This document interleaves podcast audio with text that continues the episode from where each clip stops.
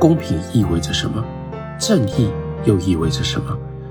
马克思在他所有的分析当中，都一直不断的具备着讨论、去思考和现实之间的关系。有一部分是解释资本的影响，有一部分是批判资本的影响，还有一部分是试图要推翻资本的影响。马克思至少有这三个很不一样的身份。所以，我们看到，在人类历史中，思想家宛如繁星闪烁，但是像马克思一样，在后世引起如此强大的社会实践后果的思想家，几乎很难找到第二个。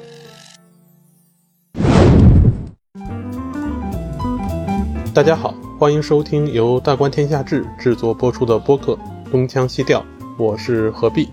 今天我们请到了一位新朋友，他就是杨照老师。作家、文学评论家，大家好，我非常开心可以在这里跟大家聊一下。当然，我们今天聊的也许话题会稍微沉重一点，但是先跟大家说，希望大家可以放轻松一点。我们尽量让大家可以在比较能够发挥自己的思考的情况底下来听一下我们所要试图传达给大家的讯息。嗯嗯，那我先简单向大家介绍一下杨照老师。那杨老师毕业于台湾大学历史系，研究专长是中国古代思想史和社会人类学，代表作呢有讲给大家的中国历史系列和《史记》的读法。那最近杨老师还出了一本新书，叫《资本论的读法》。所以今天我们东腔西调就请到杨老师和大家一起来聊一聊马克思，聊一聊《资本论》。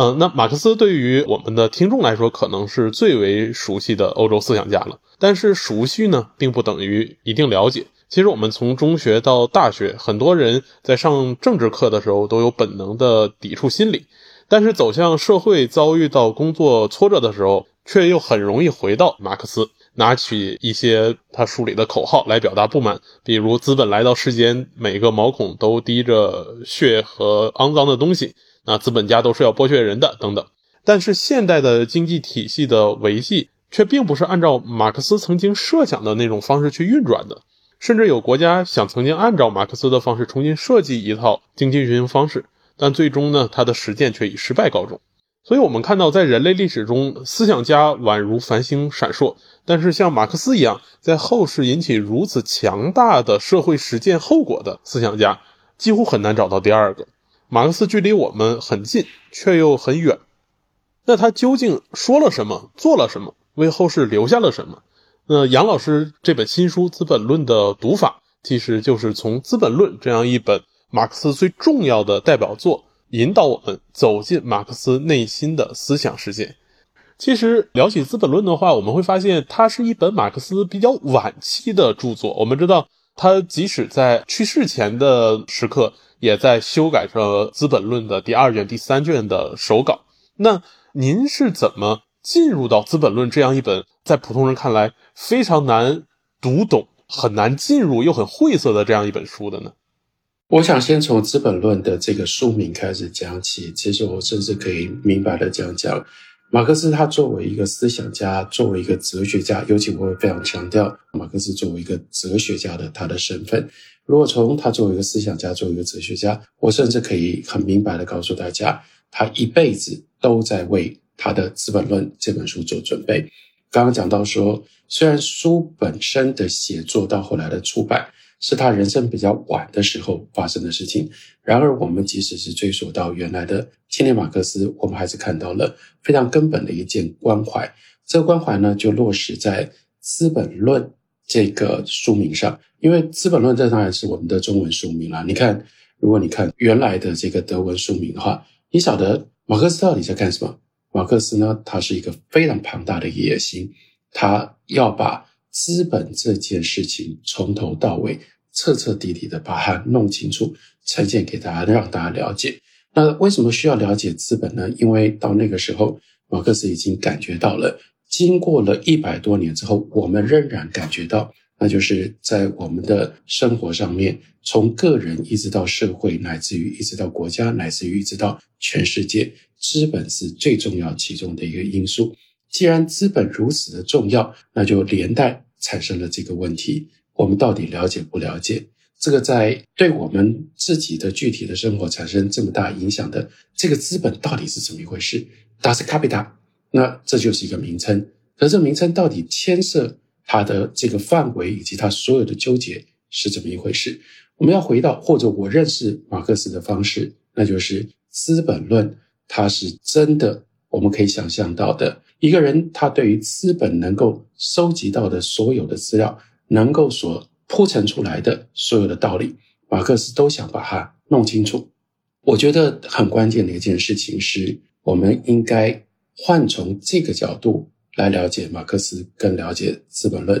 这是。大家可能之前了解马克思读《资本论》，或者是今天对于马克思啦、马克思思想啦，你所留下来的政治课的印象很不一样的一件事情。这件事情，那就是我们会认为马克思在讲的东西，包括我刚刚也必须要先这样跟大家说，好像这不太适合让我们用聊的，这不就是考试的这个题目吗？这不就是我们升学啦，或者是我们平常上课。非得要去上课啦，要考试了，很沉重的话题吗？可是我想说，换一种方法，或许大家可以对于马克思对于《资本论》有不太一样的理解，那就是我们从马克思的切身的这个野心开始讲起。马克思要弄清楚资本是怎么来的，资本是怎么运作的。马克思甚至他已经想到我们了，因为他要想要弄清楚这个资本的未来。会长什么样子？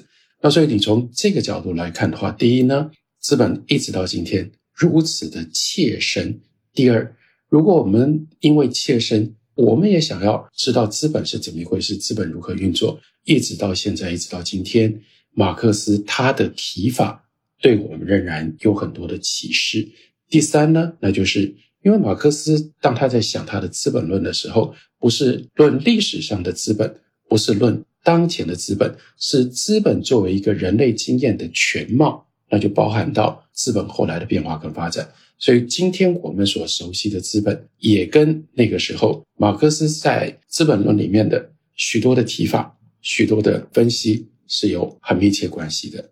非常感谢杨老师的这样一个介绍。其实说到《资本论》的自身非常强大的思想体系，或者说您称之为哲学体系也好。因为您对马克思更注重他的一个哲学思考，那不同于一般我们对于那种玄而又玄的哲学家的印象，我们看到马克思思考的对象，特别是对于资本这样一个我们在日常生活里面很切身，但却又很难说直接看得见、摸得着的一种东西的思考，却又是一个非常现实的、非常一个具体的东西。所以很多人，比如我的专业啊，就是社会学。也会倾向于说，马克思是我们社会学最重要的三个经典思想家之一。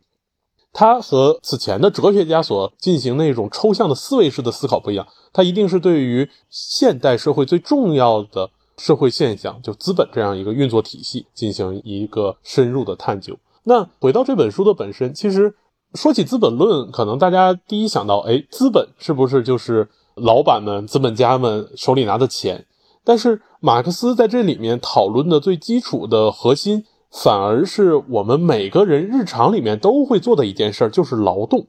所以，他基于个人的劳动和生产，首先构建了一个劳动价值论，以劳动价值论来去讨论我们每个人在生产的过程中，在现代经济的运作过程中贡献了什么东西。再以此为基础，讲资本家是如何把这些东西以剩余价值的形式收集起来，再不断的投入到生产，从而形成了资本的循环。而在这个过程中，我们每个劳动者的那些劳动价值，反而并没有以非常合理的工资方式返还给我们，从而构建起了它一整个的理论基础。那和后来，特别是当下主流的经济学很不一样的是。当下的经济学对于价值的认知是以价格的方式来去讨论的，而价格很大程度上又是在市场上，哎，买卖双方自愿达成的一个主观认知。那马克思的这样一个劳动价值论和当下的这样一个主观价值论之间的这种张力，以及劳动价值论本身它是不是能够成立，或者说他在十九世纪的那个状态下，马克思想通过这样一个。认知和解释去说明什么问题呢？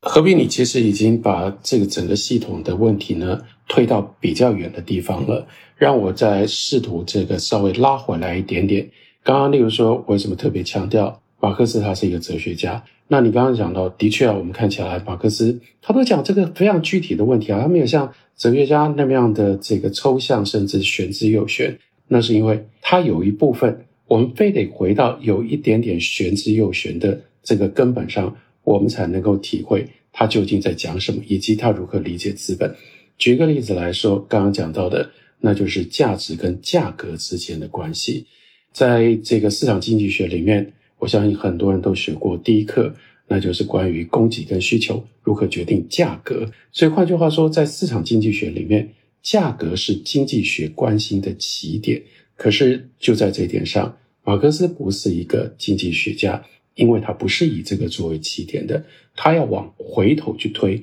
他要往回推，他就有一个非常重要的概念，所以就不知道大家当时在上政治课的时候，是不是曾经吸收过，知道这样的一个概念？对马克思来说，非常非常重要的，最根底上，那就是使用价值跟交易价值之间的关系。然后呢，事实上是交易价值呢产生了价格。好，我尽量长话短说。跟大家稍微聊一下这一部分，这部分那就表示说，马克思说从一开始，这是他哲学家的身份，他的起点是认定我们每一个人跟这个世界上的所有的物品都有一种他称之为叫做没有被中介、没有被异化的直接的关系。像我现在在我的桌子前面有一个杯子，有一本书，有我的手机。对马克思来说，为什么我？会跟这个杯子发生关系，因为这个杯子对我有用，这本书对我有用，手机对我有用，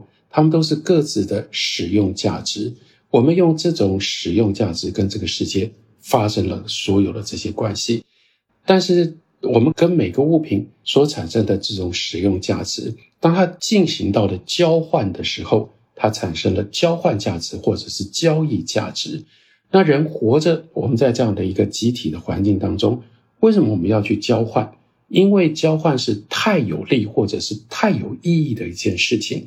今天如果不是有一个杯子，我有五个杯子，五个杯子我用来用去，其实我顶多用到两个杯子，就表示呢，有三个杯子对我其实是使用价值很低的。但是我缺一把椅子，那我没有椅子呢？我站着喝水，我站着看电脑讲话，我很累，我很辛苦，我需要一把椅子，一把椅子对我有很高的使用价值。在我隔壁的房间里面呢，有一个朋友，他有五把椅子，五把椅子呢，他只有一个人，他的屁股再怎么样，就坐那么一张椅子嘛，所以有四张椅子对他没有使用价值，因此呢，他就用那个对他没有使用价值的其中的一张椅子跟我换对我没有使用价值的一个杯子。我们两个人这样交换了之后呢？你看多有意思啊！我们交换了之后，我们跟这个物品之间的使用价值都提高了。那这是最有利的一种状态，或者最有道理的一种状态。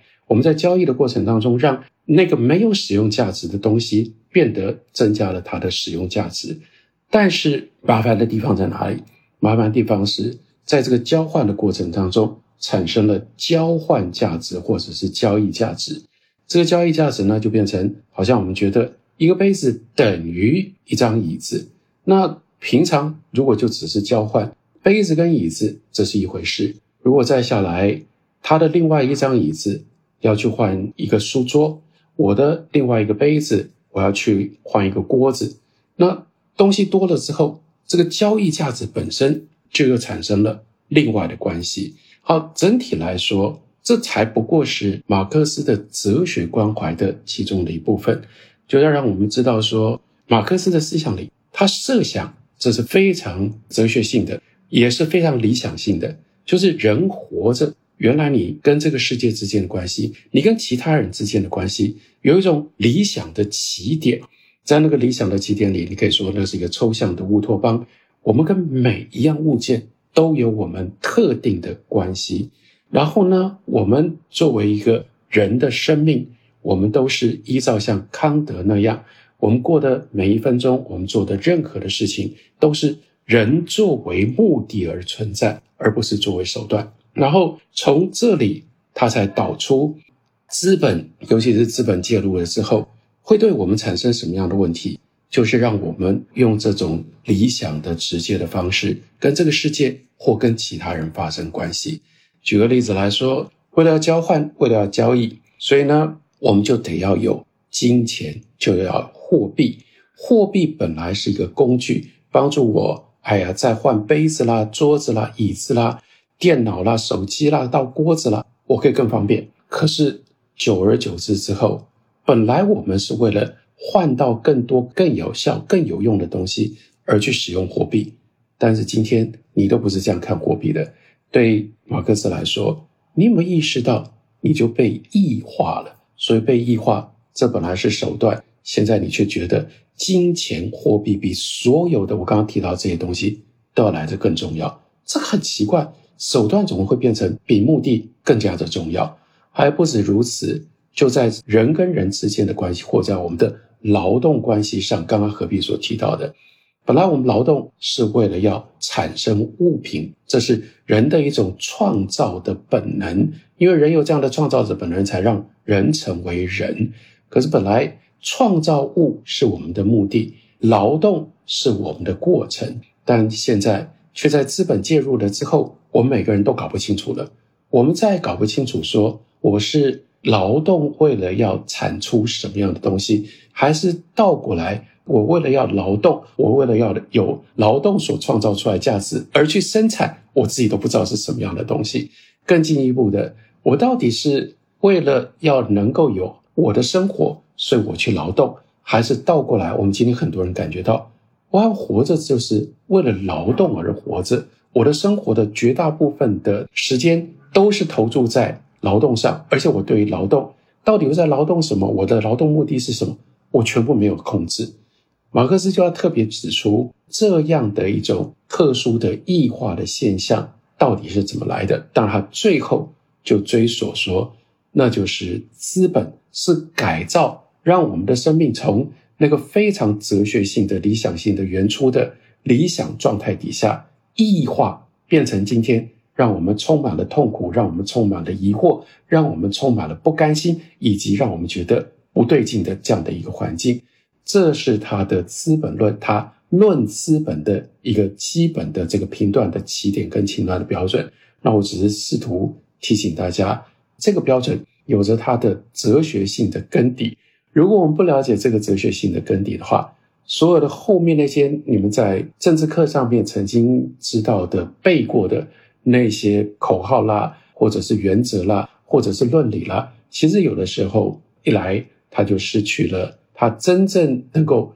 让我们弄清楚想知道的马克思的思考的方法。另外，或许也因为这样，就使得他失去了在今天这样的一个环境里面，仍然能够帮助我们。把我们周遭，尤其是环绕着跟资本有关系的现象看清楚的这样的一种力量，或者这样的一种效果，这个是我从这个角度，我稍微解释一下马克思作为哲学家的这一部分。好，杨老师刚才把《资本论》中马克思对于资本对于劳动的解释背后的那样一个哲学关照阐释的非常的清楚。那在这样一个阐释中，我们可以看到。马克思的这种对于资本的分析，以及带有某种批评的含义或者是态度在里面，其实他还是有着比较强的现实的关怀。因为我们知道，像刚才老师说的，人要作为目的而不是手段存在。其实这样的话听起来非常抽象，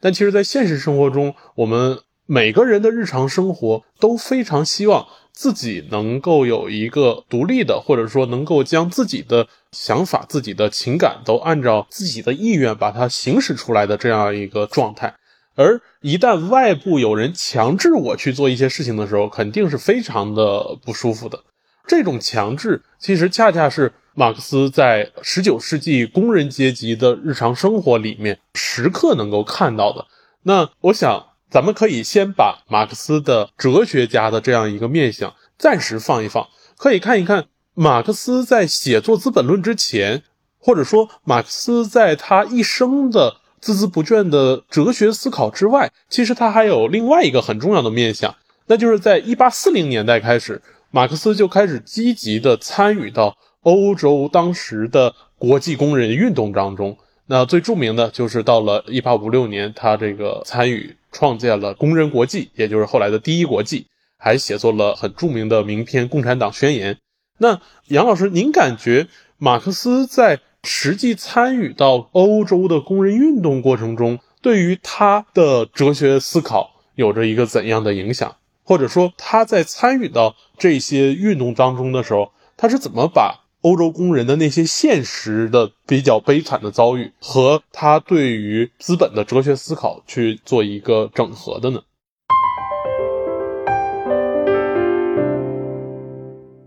人作为目的的存在最容易理解，那就是说这些东西是我自己所做出决定的，这就是最简单的说法。比较复杂的说法，那大家可能就要去参考康德的哲学，这我在这里不方便，也没有时间可以多说。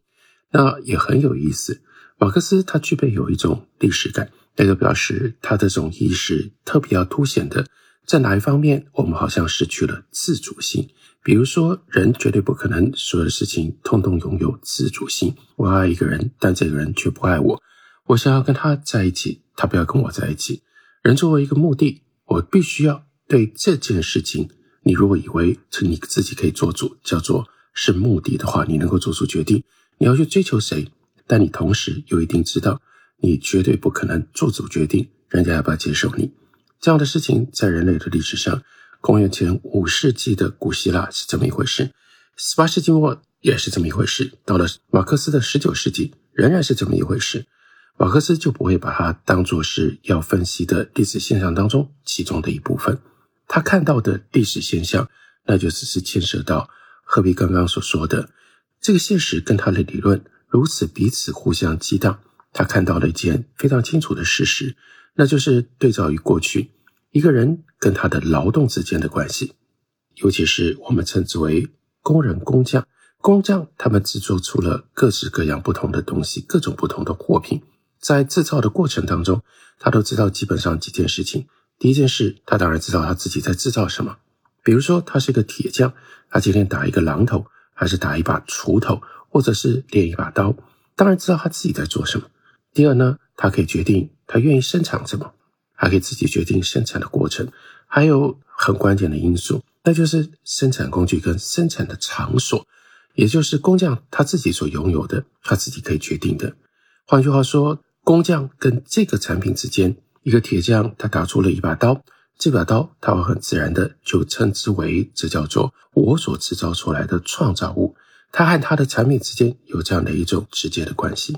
可是进入到了十九世纪之后。尤其是当马克思他去到了英国，英国是当时工业化最为先锋的地方，在这里他所看到的现象确实，工人不是这样子活着的，工人不是这样工作的，工人不再能够搞得清楚我们刚刚前面所说的那些事情了。首先，很多的工人去到了工厂，他在操作机器，但他根本不知道他所操作的机器最后会制造出什么样的东西来。举个例子来说，这个时候在英国最运用了。最多工人的那是纺织工厂，纺织工厂分成好几个阶段，分成好几种不同的程序，有的是在纺纱，有的是在织布。不管你纺纱或者是织布，你跟这个原料羊毛之间有什么样的关系，或者是跟后来的半成品纱之间又有什么样的关系，你都不知道。你制造出来的这个产品，它经过了这一个一个不一样的阶段，最后它会长什么样子？这个布呢会被卖到哪里？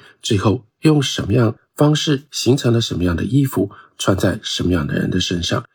这完全不在你的掌控范围内。你看这个产品之间，你就绝对不会说：“哦，这是我制造出来的东西。”第二，这个制造的环境是一个集体的环境，在集体环境当中，任何一个个别的工人对他的程序还有工厂的环境，没有任何可以决定你。Have no say，你没有可以表达意见的地方，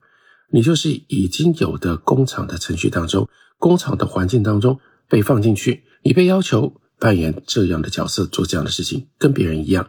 就是如此。其他呢和你无关。第三呢，你原来最重要的，作为一个劳动者，你和你的产品之间是透过你所拥有的生产工具，但这个时候，生产工具、生产场所都控制在别人的手里，由别人来决定。然后呢，再分两头，这是最关键的。第一，这个别人是谁？为什么这个人、这些人他们可以握有生产工具？用我们今天的环境来说的话，他们握有生产程序跟生产场所，可能在我们今天环境里，这上面是更加的重要。但无论如何，这就不在你的工作者的手里，是控制在别人那里，控制在一群可以买机器、可以买厂房、可以去建造生产环境的人的手里。那我们不得不问：这些人凭什么？那为什么作为工作者、工人自己却不能这样控制呢？以比较简单直接的话来说，那就是哦，这些人他们很有钱呢。可是马克思看到的，那是因为他们把钱放在很不一样的用途上。以前的有钱人，他们有钱呢，就去买了各种不同的奢侈品，去盖宫殿，去盖花园，去买美食，去雇佣厨师或者是雇佣仆人，那把钱都消耗掉，换来的都是消耗品。把钱花了，这就是以前有钱人用钱的方式。现在这些有钱人，他们不只是跟以前一样的有钱，我们要看到这中间决然的差别。这个差别是，他们把这些钱用来买机器，他们把这些钱用来盖工厂。于是这些钱我们就不能够再单纯把它称之为“哎呀，这些人有钱”。你必须给他一个新的名词、新的观念来代表这样的一种新的现象。这些人因为他们有了资本。那资本跟从前的那种财富放在消费方面的财富最大差别在哪里？这些钱是被拿来去投资。你看，资本跟投资是这样密切的结合在一起的。以前你有钱去盖宫殿，你知道你有一千万盖了宫殿之后，哎，这一千万就消失了。可是如果这一千万变成了资本，你拿这个资本去买机器、买工厂，很奇怪，你的预期就完全不一样了。你花掉了一千万，可是你花这一千万，却期待这一千万会帮你赚回一千五百万，你就知道，虽然都是钱，前面消费的财富和现在投资的资本性质如此不同，也因为这样，所以握有机器跟控制工作生产场所的这些人，我们就把他们称之为叫做资本家。资本家他有钱，但是呢，他的钱被用资本的方式来运用。他控制资本来进行投资，于是他就可以也必须要决定工人无法决定的这些事情，还不止如此，更进一步的在现实上，这就使得所有的工人和他原来的工作的目的脱节开来了。这个时候，也不是我们原来所说的工人们。这个时候，马克思就为了要区别这个概念，所以呢，给了非常重要的另外一个名称，叫做劳动者。我们在中文翻译时候要很小心。我在写书的时候，我基本上我会特别的运用“劳动者”这个名词。那劳动者跟以前像是做家具的木匠呢，或者是前面所提到的炼铁的铁匠有什么不一样？劳动者因为他不能决定自己劳动的生产，他变成了只是出卖自己劳动力的人。因为这样，就回到我们前面刚刚所说到的，他这个人呢，就变成了手段。而不再是目的。从这一方面，我们更是会看到，这是决然的历史现象所带来的十九世纪新的现象。这个现象如此的现实，如此的具体，明明白白展现在这些劳动者的生活上。这些劳动者，这些工人，他们非常的苦闷。一来是很具体的，他的工作时间很长，因为这个时候他所生产的东西是被拿来换成更多的利润，不是为了自己所使用。也不是为了要赚自己的温饱，所以资本家要他们做更长的时间，以便替资本家换来更多的利益，所以他不能够停止劳动。那资本家会一直不断的要求他更长时间的劳动。还有第二点，他完全不知道自己劳动的目的是什么。在这种状况底下，马克思看到了、感受到了他们的痛苦。我们也还是要说，那个时候许多人和马克思一样，都看到了、都体会了这种状况。但是呢，马克思他就仍然和其他人都不一样，因为他就是坚持，他一边在参与刚刚何必所提到的现实的劳工运动或者是社会改造运动，但马克思另外一边呢，他又一直在思考。我想特别提醒大家，就是一直在思考这件事，意思是说，对马克思来说，你没有把这整件事情的来龙去脉通通都解释清楚，就不可能找到最好的评断和改造的方法。这三件事情是彼此关联在一起的：思考、评断、改造。然后马克思又很清楚的知道，他告诉我们，最关键、最重要，我们要改造这个世界，因为这个世界出了问题。但是你要改造，你必须要先提出批判，应该让我们知道在哪里出了错，把这个错误明确的指出来。如果你要能够提出批判，那你又必须要先解释这整个程序是怎么一回事，所以你才能够更精确的察觉在哪里出错，又是用什么样的标准来判断它是错误的。这些现象到底是怎么来的，就必须要用这种方式被完整的描述。被完整的解释，那这个就是为什么《资本论》它会是这么庞大的一本书。第二，《资本论》马克思一定写不完。马克思怎么给了自己怎么样一定写不完的庞大的著作的野心呢？因为他就是要把这些东西全部都加以贯穿起来。在《资本论》书里面，马克思既要帮助我们解释资本是怎么一回事，第二个步骤，他要提出对于当时的资本以及资本主义非常明确的批判，再下来，他要从批判引出具体的改造方案，然后呢，再去推动改造。这每一个环节都是马克思认为他给予自己的一种使命。所以，我们看马克思的生命，也的的确确在不同的面向、不同的方面有不同的课题，他都留下了非常深远的影响。有一部分是解释资本的影响。有一部分是批判资本的影响，还有一部分是试图要推翻资本的影响。马克思至少有这三个很不一样的身份。当我们要评价马克思、了解马克思的时候，我想提醒大家，应该要很小心。你要弄清楚，你到底在评价，或者是如果你要负面的去批判他，还是正面的去肯定他，都要弄清楚。你现在在讲的到底是哪一个部分的马克思？前面何必也提到了。比如说，推翻资本主义这一部分，看起来一百多年来，马克思的想法、马克思的计划似乎是失败的。但我们不能因为这样，你就整体，然后呢跳到另外一个方面，理所当然认为，哦，马克思要推翻资本主义的计划，他所想象的取代的方案是失败的，到现在没有实现。所以，马克思对于资本的批判，或者是马克思对于资本的解释，就必然也是错误的，也是失败的。这三个方面不能够用这种方式把它当做是同一回事，用这种方式一言以蔽之，就这样判断过去。我的想法以及我在《资本论读法》这本书里所提出来的，我想明确的告诉大家，这是我的立场。我认为马克思对于解释资本这件事情，到今天他还是非常了不起。解释资本这件事情上，包括我刚刚讲。资本如何形成？一般的财富和资本是如何不一样、产生差别的？在今天都是非常有效的。他对资本跟资本主义所提出来的批判，尤其最深刻的就是，本来应该拿来服务我们、帮助我们能够追求更加幸福的这些人所设计出来的手段，是如何异化，后来竟然变成用来控制我们。这个批判的角度、批判的观点，也仍然是有效，也仍然是非常精彩的。从另外一个角度，当然我同意马克思在要求推翻资本主义、建立新秩序的这一部分，他的许多的预言，那并没有实现，这方面是失败的。我们要从这样不同的方向，给他不同的评断，对马克思进行理解跟评价，这才是我们对于这样一位伟大的了不起的思想家比较公平的一种态度还有方式。这是我在书里面比较强调的一点。也就顺便用这种方式呢，跟大家说明一下。嗯嗯，那老师刚才您一直强调马克思这样一个多重的面相，但是归根结底，其实源自于他具有独特魅力的一种哲学思考。这种哲学思考对于历史现实有着非常大的关照，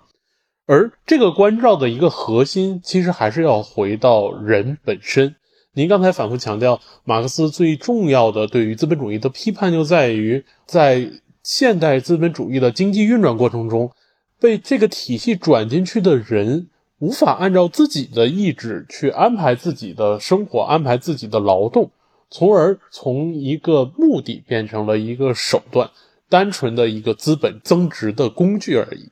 那马克思对于人这样一个非常带有我称之为人文主义关怀的，就是希望能够让人能够按照自己的意志去自由的生活的这样一种思考，其实和马克思早年的哲学学习和他的人生经历关系非常密切。我们知道，在十九世纪初的时候，德国哲学经历了又一波的高峰。那这个高峰的代表就是黑格尔，以至于很多人都认为，在黑格尔身后，德国哲学已经终结了。但是我们看到黑格尔的身后啊，还有诸多的争论，比如有老年黑格尔派，有青年黑格尔派。那马克思呢，就是在青年黑格尔派里面的一个很重要的代表人物。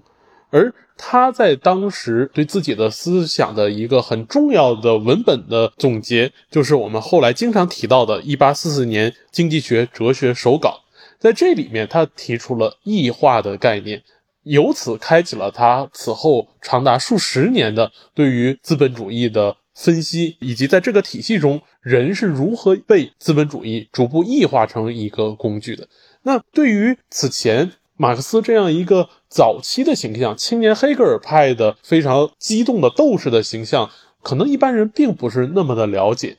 老师能不能向我们简单介绍一下，马克思是如何从黑格尔这样一个非常整全的、圆融的、集大成的哲学体系中异军突起，敏锐地发现到？当时欧洲思想内部的矛盾，从而在一八四四年对于人、对于异化有了一个新的思考，由此走上了《资本论》的这样一个分析路数的呢？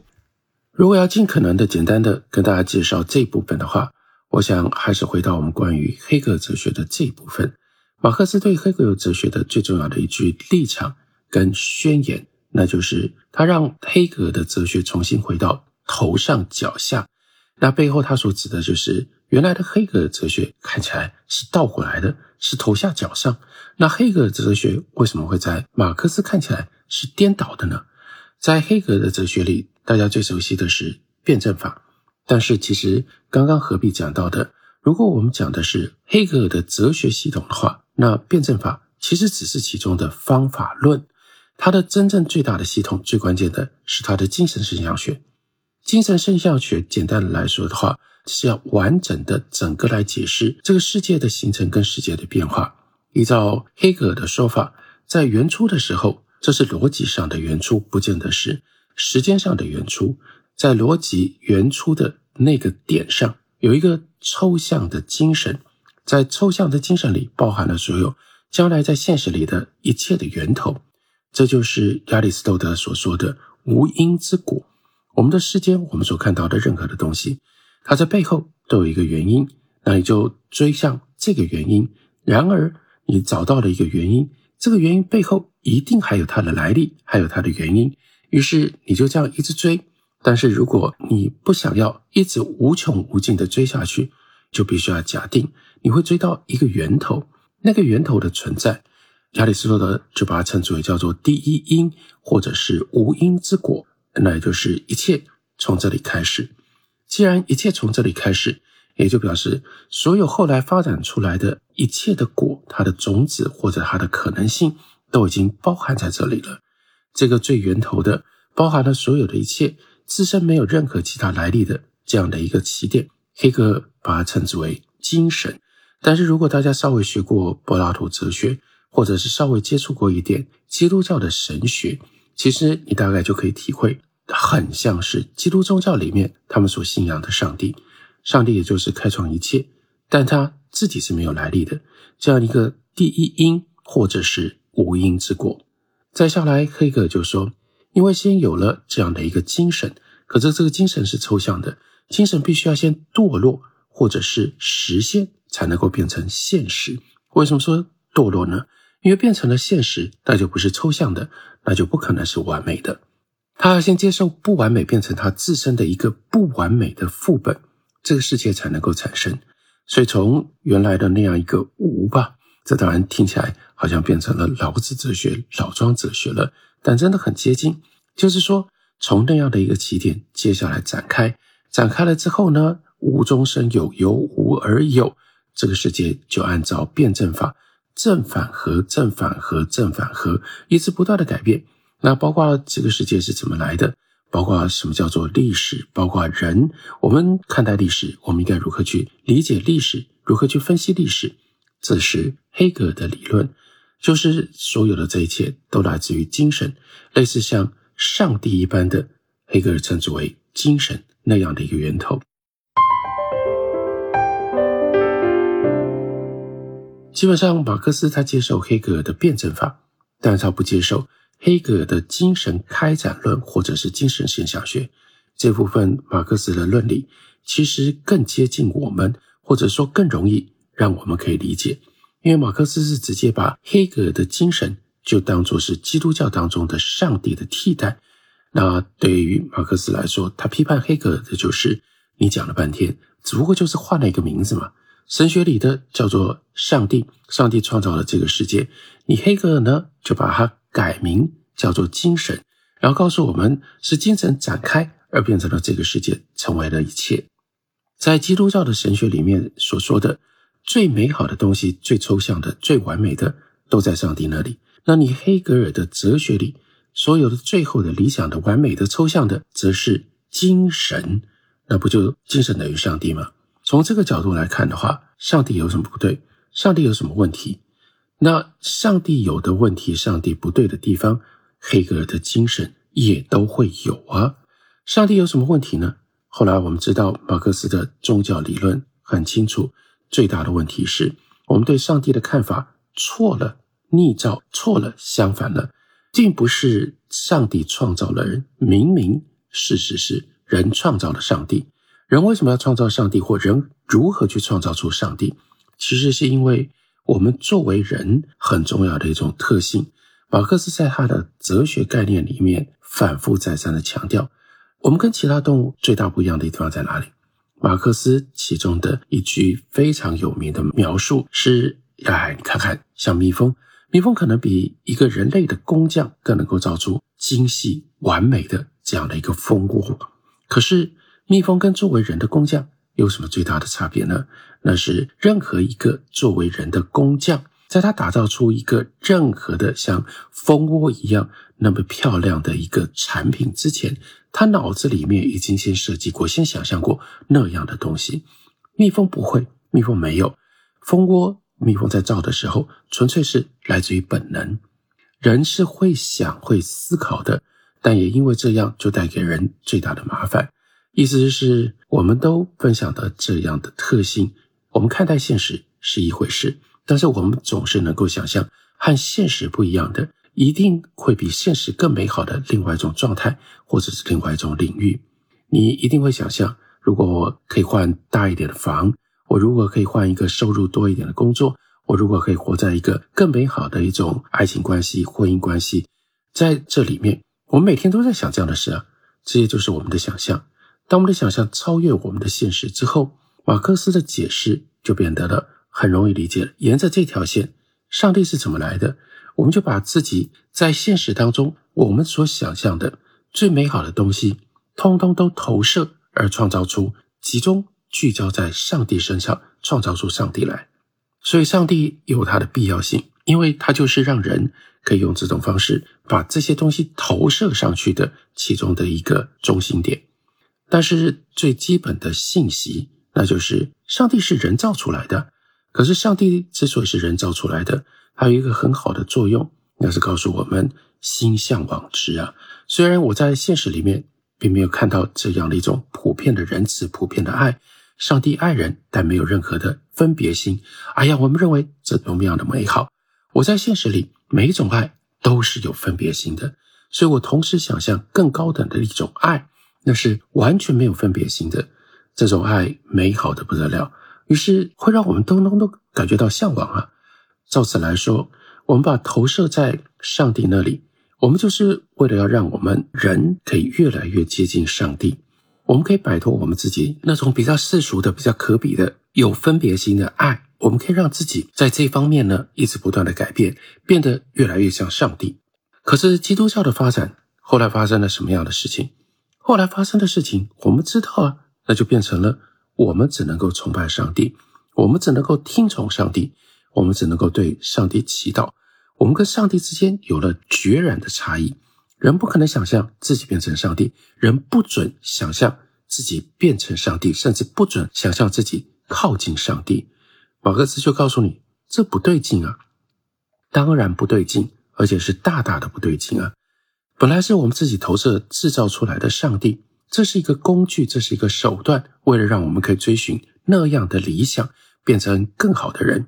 现在却倒过来了，我们要去膜拜自己所制造出来的这个工具。这个手段变成让这个工具、这个手段来主宰我们。上帝借由教会，或者是教会以上帝作为借口，就告诉你说：“你赶快来捐钱啊！你赶快来点蜡烛啊！你赶快来盖教堂啊！你赶快来干嘛干嘛？”我们变成了自己所创造出来的东西的奴隶了，这叫做异化。所以，这是最关键的马克思的人论。也就是他对于人的认识，对于人的描述，马克思他在各种不同的因素底下所呈现出来的这样的一种对于人的体会，对人的认知，从这个角度我们就不难理解，因为马克思对于人的看法是这样，所以他会用这种方法看到了上帝或者是关联的黑格尔所谓的精神发生了什么大的问题，他为什么把说？把黑格尔的精神再恢复成为头上脚下呢？他就说：“黑格尔，你搞了半天，你还是颠倒的嘛？精神是什么？精神是人在特定的环境底下，我们投射所创造出来，不应该，也绝对不是倒过来，由精神来创造出我们。倒过来了之后，那马克思又特别关注，因为在人和上帝之间的关系有异化，黑格尔搞错了的。同样的。”精神跟人之间的关系也是异化的，异化在这里是最重要的。在马克思的认知当中有什么？我会有一些不一样的看法。我不会那么强调青年马克思和后期马克思的差别。我觉得在这方面，马克思是一以贯之的。马克思定义当中真正的人，我们要像一个人一样活着，那就是没有异化。他也就把他在那个时候所关心的、所形成的这样的一个人的 image、人的形象、人的定义，以及后来发现为什么他那么厌恶资本主义，为什么他花了这么多的心力去批判资本主义？因为资本主义取代了之前的这些力量，变成了马克思他在十九世纪的时候他所看到的异化人，让人没有办法以目的性的性质，或者是作为目的而活着，那就变成了。最主要的力量就是资本主义，而且因为这股力量它是新兴的，所以即使在那些启蒙主义时代一路传递下来，曾经抗拒过上帝、抗拒过教会，或者是新的这种哲学的体系当中抗拒过 K 格的人，这个时候他们面对最新的来宰制人、来异化人、让人变成手段的这种力量，他们看不到。他们视而不见，因为马克思察觉到他们看不见，他们也不想去看，所以让马克思必须用这种方式把他所看到的给彰显出来。于是马克思就给了自己重要的任务，他觉得我要点出，让你们了解，现在没有了教会。这个时候，黑格尔用这种方式号召这么多人全心全意相继，但是人仍然在被异化。在被物化、异化当中，那是因为有资本主义在这上头。我们会意识到，马克思对于人的理解的方式，这是他提出资本主义批判评论另外的重要哲学的起点。这也是我很希望大家在讨论马克思的时候，也能够放在你的理解的背景上，作为你接触马克思、被马克思刺激的重要的资源、重要的基础。嗯，非常感谢杨老师这么一个贯通的梳理。的确，在一般学界的研究中，还是比较倾向把青年马克思、中年马克思和老年马克思做一个区分式的理解，仿佛哎，思想家的丰富就在于他一生中可能有很多次的转变。但是，的确听了老师您的这样一个讨论，我们会发现，马克思他其实在一生的哲学思考中，始终是一个一以贯之的态度，特别是对于人。自身的这样一个意义的尊重和重视，听了老师讲这么多关于马克思和《资本论》的分析，我想今天最后一个问题，那就是时至今日，既然前面您也说马克思可能在一方面是失败的，但是在另一方面却是一个具有恒久意义的，那么我们今天读《资本论》对于我们来说还具有怎样的一个参考，或者是值得学习的呢？这里我想先要明确的说，当何必在问我说读《资本论》，我想要跟大家明白的说，因为我书里有做这样的一个特别的分别。那就是读《资本论》的意思是什么？有两层不一样的意思。第一层意思是把《资本论》这部书这套书，它是一到三卷，你现在还可以找到的通行本是三卷本。不过呢，也很容易，也许你也可以找得到，还有第四卷，有四卷本。如果这个问题指的是不管是三卷本或者四卷本，我们就把它拿起来读。在我们今天这样的一个环境里面，有没有什么样的意义？这是一种问法。或一种想象，一种假定，但是我要提的是另外一种问法，另外一种假定，那就是这个时候我们很认真的来了解马克思在《资本论》这本书里，不止他到底写了什么，而是他想要写什么，或者到最后弄清楚了一些什么样的事情，什么样的东西，那不太一样。我要特别凸显想要告诉大家的，因为有很多人在政治课的时候已经知道了这个《资本论》的三卷本。只有第一卷是马克思生前的时候完成出版了的，第二卷、第三卷是恩格斯帮马克思整理的，而且第二卷、第三卷因为不是马克思自己写完的，这中间有很多的草稿，他们彼此之间的关系其实是大有可以修改或者是编整的地方，所以呢，这是第一卷以外，那我们就更不用讲很麻烦的这个来历上需要多费唇舌的第四卷本。所以，如果是直接这样问的话，我愿意明白的直接告诉大家：虽然我所写的书叫做《资本论》的读法，我真的并不主张大家就直接去读这一套三卷或者是四卷的《资本论》，因为读这一套《资本论》那是事倍功半，你要花很大的力气去面对，尤其到了第二卷、第三卷，里面有很多混乱的东西、很乱的内容，因为书稿还没有整理完。第二，也因为更关键的是，马克思的野心太大了。那个时候有很多他要处理的环节，这中间没有办法解决。环节跟环节之中就有了很多的疏漏，有很多的洞。换另外一个角度来看，如果是我刚刚所讲的另外一个假设，因为马克思主义后来变成了一个庞大的传统，在传统其中一个很重要的努力方向，那是要把《资本论》。我刚刚所说的，还原到马克思他原来的野心底下，他一个人绝对做不完的。他所出现的各种不同的因果环节解释上的漏洞，都把它给补上。比如说，光是马克思经济学，我们在讲到资本利得的计算方式，马克思那个时候那个时代都没有充分的数学统计的工具，一直到后来二十世纪，这方面有了很长足的发展，或者说。马克思非常关切资本利得的分配问题，而分配问题就要牵涉到，这应该是何必的专长，那就是社会学，那就是社会角色、社会分工应该要如何安排，如何把它看清楚，加以分析，然后我们就得到了分析的工具。马克思当时也没有这样的分析的社会学的工具，后来的整个西方的社会学发展在这上头也帮忙补上。如果是这样，我们去理解一个完整的马克思他应有的《资本论》当中各式各样、各种不同的说法跟批判，那这意义就非凡了。最重要的意义呢，就是一来，直到今天，他都能够清楚的帮我们说明我们所处的这样的一个环境。从这个角度，我们看到了什么？比如，首先是让自己清楚自己是一个什么样的劳动者。马克思有很多的地方。让你能够认清楚你跟你的工作之间的关系，然后帮助你更清楚、更确定的知道，比如说你绝大部分劳动当中哪一些劳动，按照马克思的定义，那是目的性的，它是具备有创造性的；又有哪一些依照马克思的理论，依照马克思的定义，那是你单纯只是出卖自身的劳动、劳动时间，而没有跟你有直接的生命关系的。用这种方式认知跟理解，就会发现。这是大有意义的，因为的的确确做不一样的工作，不同性质的工作，对我们绝大部分的人来说，就是会产生不同的效果。一种是有成就感的，是跟你的生命会有直接关系的，你就会产生了一种内在的热情去追求。你也就可以把这种事情、这样的事情做好。而且呢，它可以在你的生命经验当中持续的累积，不断的精进。在这个过程当中，工作劳动的过程当中，你会让自己变成一个更美好、更丰富的人。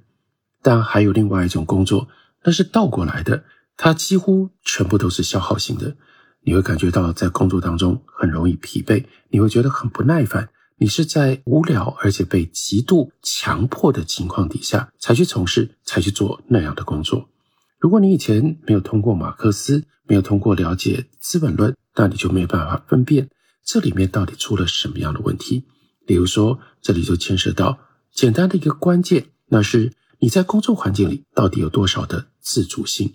为什么特别把原来马克思所说的生产工具控制在资方这件事情，在说法上转变成为生产场所或者是生产程序控制在别人的手里？那就是因为今天所谓的生产工具，经过了一百多年，的确不再是马克思当时所想象的那样的一种状况。然而，有一件事情并没有真的改变，那就是这中间的权力关系。永远在我们的工作场合上，我们的劳动场所条件上，有一些人是决定工作程序跟工作环境的，另外有一些人是被决定的。你弄清楚你在这个角色上你是哪一边的人，你也比较不容易。产生混淆，到底对你自己来说，这个工作的场合应该要如何予以评价？如果有机会的话，你应该要如何予以改革呢？这就是读马克思、读《资本论》、理解《资本论》会给我们带来冲击，并且帮我们带来知识跟智慧的地方。还有，今天我们了解《资本论》最重要、最特殊的一部分，那是马克思基本告诉你，永远不要把既有的这样的一个现实。当做就是理所当然。马克思把黑格尔哲学变成头上脚下，变回头上脚下，倒过来了，产生的效果。因为黑格尔的那样的一种哲学，最后就不得不引出了我们所知道的另外一句名言，那就是所有存在的都是合理的。那是马克思绝对不接受的。马克思要告诉我们，一直不断在分析的同时，必须要保持着批判的立场。你要不断的问一些关键的问题，这种情况、这种环境合理吗？再来，这样的环境、这样的状况公平吗？如果牵涉到分配，也就一定牵涉到是不是公平，是不是符合正义的原则，逼着我们去想象、去理解，在这样的条件、在这样的情况底下，公平意味着什么？正义又意味着什么？然后，马克思在他所有的分析当中。都一直不断的具备着讨论、去思考和现实之间的关系。那哲学家解释世界，但是最重要的是要改变这个世界。这是让马克思变成不是一个单纯的哲学家最重要的一种态度。我们在提出分析的时候，不要假装自己是客观的，客观的分析只是一个起点。客观的分析相对在马克思的思想里没有那么样的重要。分析是为了站稳你的立场，这个立场是围绕改变你认为不合理的现状，不合理的现状就用这种方法。我们不接受任何现实，就当做理所当然。我们要自己拥有这样的一种独立判断的能力。我们去判断的时候，究竟在判断什么？判断你自己的生命，你的 day in day out，每一天的工作环境，你的创造，你的条件合理不合理？怎么样会变得更合理？如果从这个角度来看，这个态度会是马克思跟《资本论》所给予我们的最大的资产。让我在这里取得了这样的眼光、这样的视野、这样的态度，真的就是我们自己的人生会变得不一样。而且这个人生不是个体的自我中心的去改变你的人生，是你一定要牵涉到经济生产社会，牵涉到你如何看待这个庞大的系统。有了这样的一种系统观，但你又不接受让这个系统宰制你。有越多的人愿意这样读《资本论》，有越多的人愿意这样思考，有越多的人愿意这样去改变自己不合理的工作条件跟不一样的工作环境。我真的相信我们能够，这是马克思给我的信心。我们可以去打造出一个更好的社会。虽然我们不一定这种方式来主宰重造人类的未来。但是我们至少可以让当下现在已经让人很受不了的这些环境，这样的一些条件，可以予以改变，然后从个人到主体到社会都可以变得稍微好一点。这是针对何必的问题，我所提出来的主要回答的内容。嗯，非常感谢杨老师今天和我们如此深入浅出又全面的讨论分析了马克思和他的这样一部经典著作《资本论》。呃，我想正如杨老师最后所说的，也许我们很多的听众很难有精力，当然也在主客观两方面都很难去直接阅读《资本论》的情况下。但是，即使我们有一点点的闲暇，或者是有一点想对现实做一点更改的决心，我想了解一下马克思，了解一下《资本论》，对于我们改变我们现实的很多状况，都十分具有重要的意义。再次感谢杨老师今天和我们聊了这么多，当然也期待日后老师您要是有新的书或者新的见解，随时再来我们东腔西调和我们的听众朋友们一起分享。再次感谢，也谢谢大家，我也很开心可以来到这里，跟何必还有大家分享我的一点想法。嗯，感谢老师。